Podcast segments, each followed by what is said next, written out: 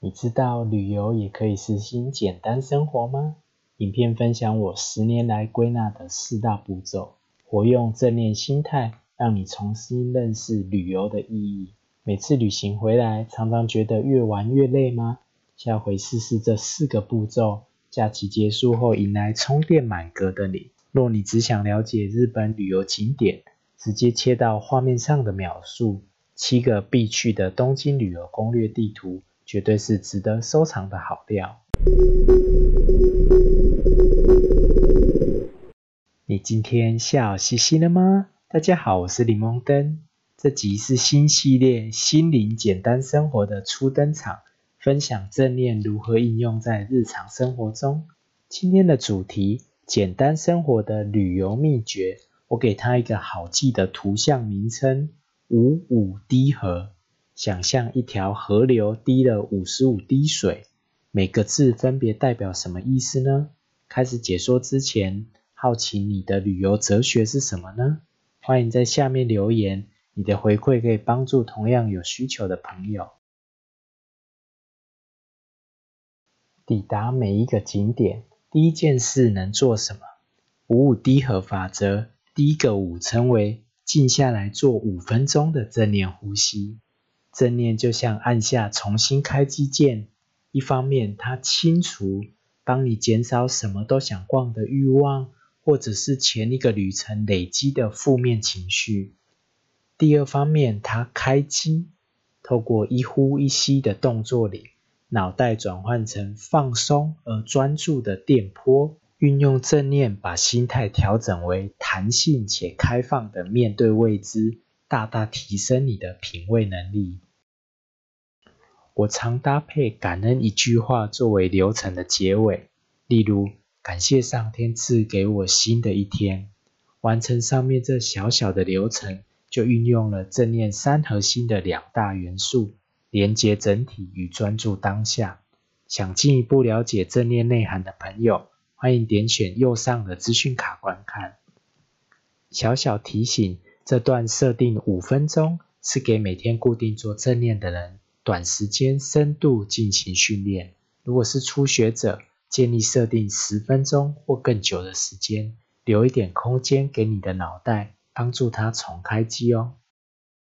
简单生活旅途中，哪两件事值得你放在心上？五五低和法则，第二个五称为五感探索，试着把原本视觉切换成其他的感官来探索，用意是有意识的培养新观点。你心里更明白，永远都有别的选择，如此就不会困在既定的旅游方式。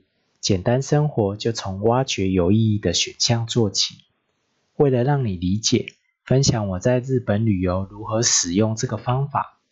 我曾半蹲着在十字路上慢慢的前进，用嗅觉体会竹地市场的味道，也曾走进直人一条街，以手。抚摸瓷器的纹路，这些感受和眼睛看大大的不同，非常的有趣呢。活用感官的体验，丰富你的旅程。开发新选择，则是使用了正念三核心不评价的概念。稳定的心智平衡，就仰赖更广阔而中立的观察。详细的说明，欢迎点选右上的资讯卡观看。什么是另一件旅行途中值得放心上的事？五五低和法则第三个字“低”代表最低限度的需求，迈向简单生活风格，建立花钱买不到快乐的观念，与挑选旅行的必需品是你的优先选项。离开欲望消费的回圈，同时筛选旅程中只需拥有哪些东西。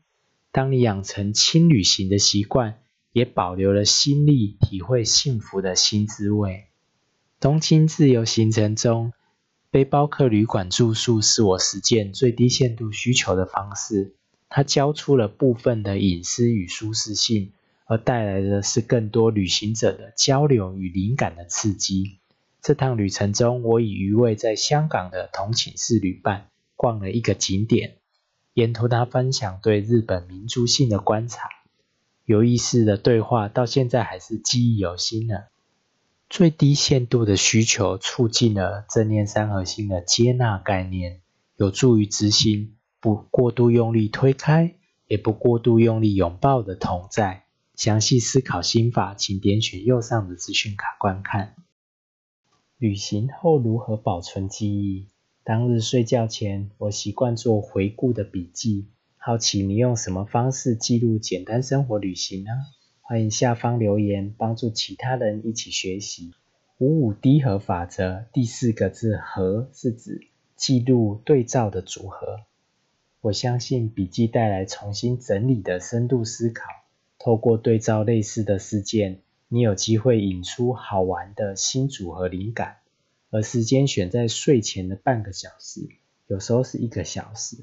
因为那是潜意识最活跃的时机，动笔生出灵感的同时，也可以学习聆听内心，这是一举两得呢。那么在日本东京的旅游晚上，我记录了什么呢？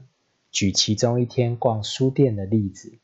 早上我写了国立图书馆，看到明治时期书店的一角落。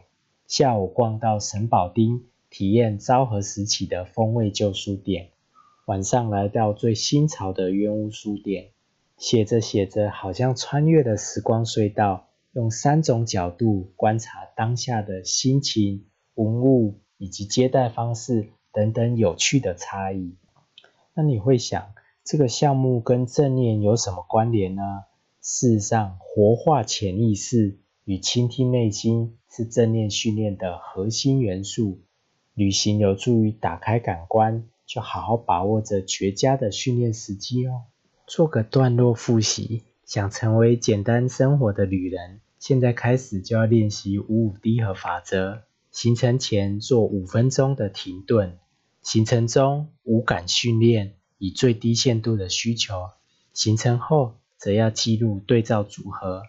只要安顿你的心，不论你到家乡，或者是在世界任何一个角落旅行。都能感受到自在的滋味。讲完正念旅游，正式进入东京旅游攻略。